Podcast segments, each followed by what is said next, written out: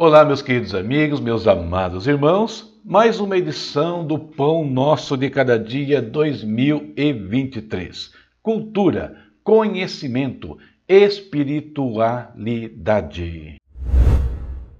Leitura bíblica de hoje, Salmos 120 ao 125. Quer ler conosco a Bíblia? O link está nos comentários do vídeo e do podcast.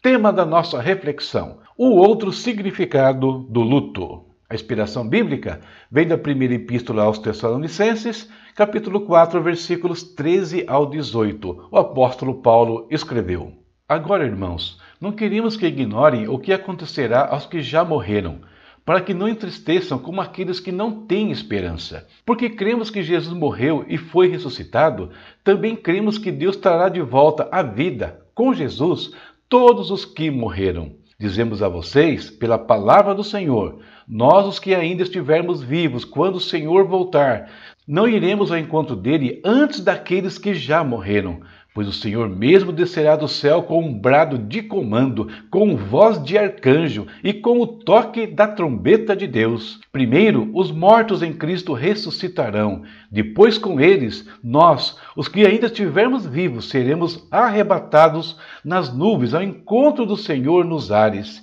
Então estaremos com o Senhor para sempre. Portanto, animem-se uns aos outros com essas palavras. Cinco datas são celebradas hoje e todas elas serão usadas na nossa reflexão. Veja do que se trata. A primeira data de hoje é o Dia do Cinema Brasileiro. Esta data é comemorada em 19 de junho em homenagem ao dia em que o ítalo-brasileiro Afonso Segreto, o primeiro cinegrafista e diretor do país, registrou as primeiras imagens em movimento no território brasileiro, em 1898. Afonso Segreto fez imagens da entrada da Baía de Guanabara, no Rio de Janeiro, a bordo do navio francês Brésil, a primeira filmagem em território nacional. A segunda data de hoje é o Dia do Migrante. O indivíduo que muda de uma região para outra dentro do mesmo país é denominado migrante. Ele pode constituir família, conseguir ocupação e fazer amigos no local para onde migrou ou, ao contrário, ter deixado tudo isso na localidade na qual morava, para tentar a sorte em outra cidade. A migração é um movimento comum no Brasil, principalmente devido à grande extensão do país. Devido a essa peculiaridade, grande parte de nosso território foi ocupada por meio de movimentos migratórios. A terceira data de hoje é o Dia Internacional para a Eliminação da Violência Sexual em Conflito. O dia é celebrado todos os anos e tem como principal objetivo consciencializar para a necessidade de colocar termo a este tipo de crime. É também um dia de homenagem às vítimas de violência sexual em conflito por todo o mundo e a todos que de forma corajosa se debatem para o fim deste drama. A quarta data de hoje é o Dia Mundial de Conscientização sobre a Doença Falciforme. Anemia falciforme é uma doença hereditária, passa dos pais para os filhos, caracterizada pela alteração dos glóbulos vermelhos do sangue, tornando-os parecidos com uma foice, daí o nome falciforme. Essas células têm sua membrana alterada e rompem-se mais facilmente, causando anemia. E finalmente, o Dia Nacional do Luto. A morte é um tema que sempre envolveu muitos tabus. Normalizar o luto e a conversa sobre um assunto que, para muitos, pode ser desconfortável, é essencial para que o apoio e a informação cheguem aos enlutados. Acreditamos que falar sobre a morte nos ajuda a compreender melhor a vida, aproveitar as pequenas coisas e desfrutar os momentos especiais com aqueles que amamos. E agora, juntando o que falamos sobre essas datas ao tema e a inspiração bíblica, vamos à nossa meditação para o dia de hoje. O ser humano busca continuamente uma solução para vencer a morte ou, pelo menos, retardar a sua chegada. O cinema está repleto de produções falando sobre essa busca. Mas a verdade é que somente um homem venceu a morte, Jesus Cristo, estabelecendo um novo tempo para aqueles que acreditam nele. Isso não significa que todos escaparemos da morte, mas fica a certeza de que um dia nos levantaremos de novo, derrotando-a para sempre.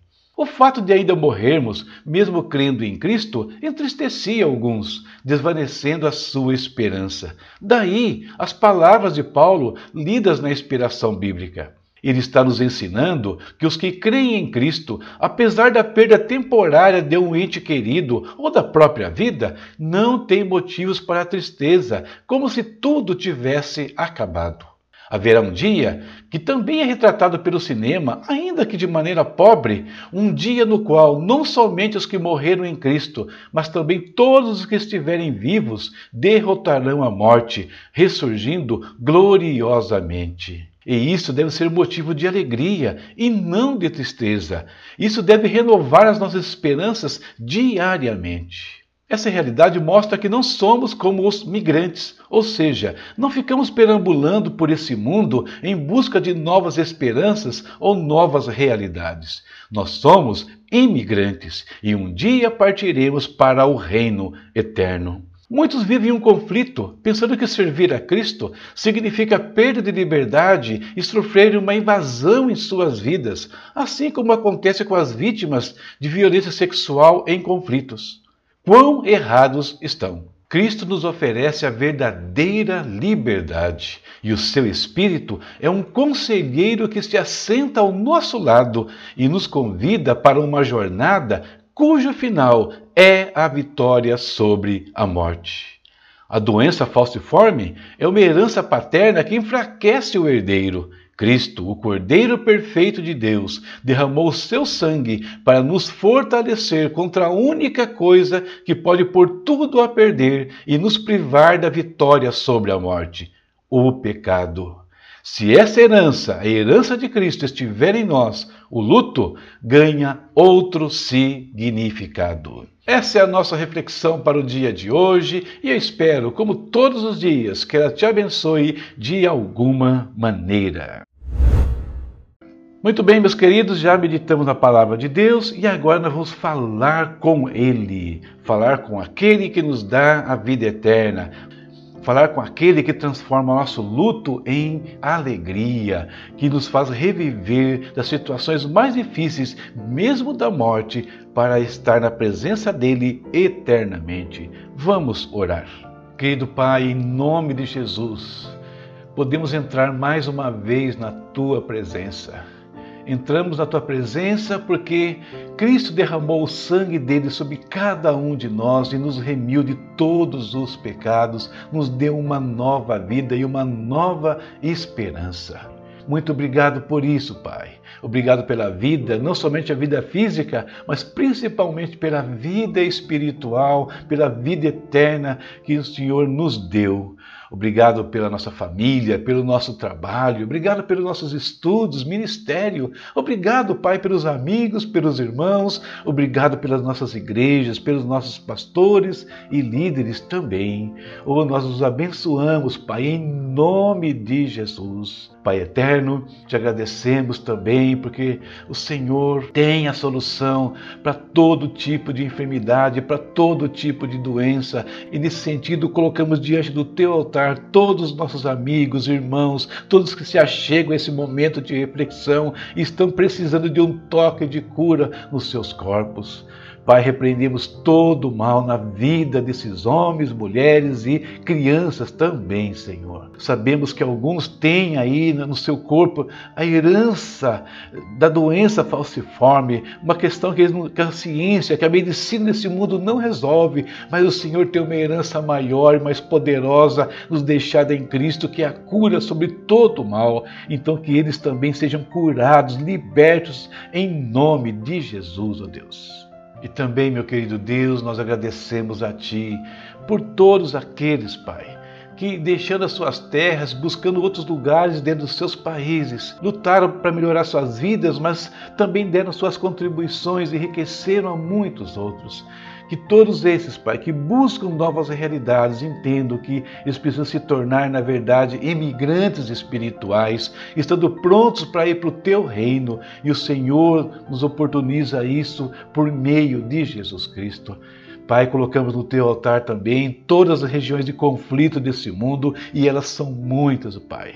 Guarda ali homens e mulheres que perderam sua liberdade, guarda aqueles que estão sendo invadidos, estão sendo violados Deus, um crime terrível, Pai. Que todos aqueles que cometem esses crimes sejam desmascarados.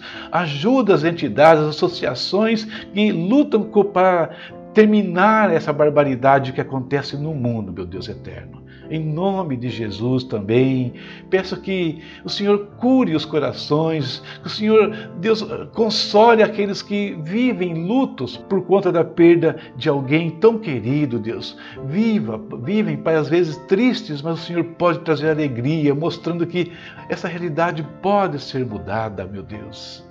Que todos entendam, Deus, que aqueles que estão em Cristo não precisam temer a morte. Nós podemos até nos entristecer por alguns momentos, mas ao final nós a venceremos, nós estaremos na tua presença eternamente. Pai, muito obrigado por esse dia. Colocamos todas as coisas nas tuas mãos, pedindo que a tua bênção esteja sobre tudo o que nós fizermos hoje. Em nome de Jesus. Amém.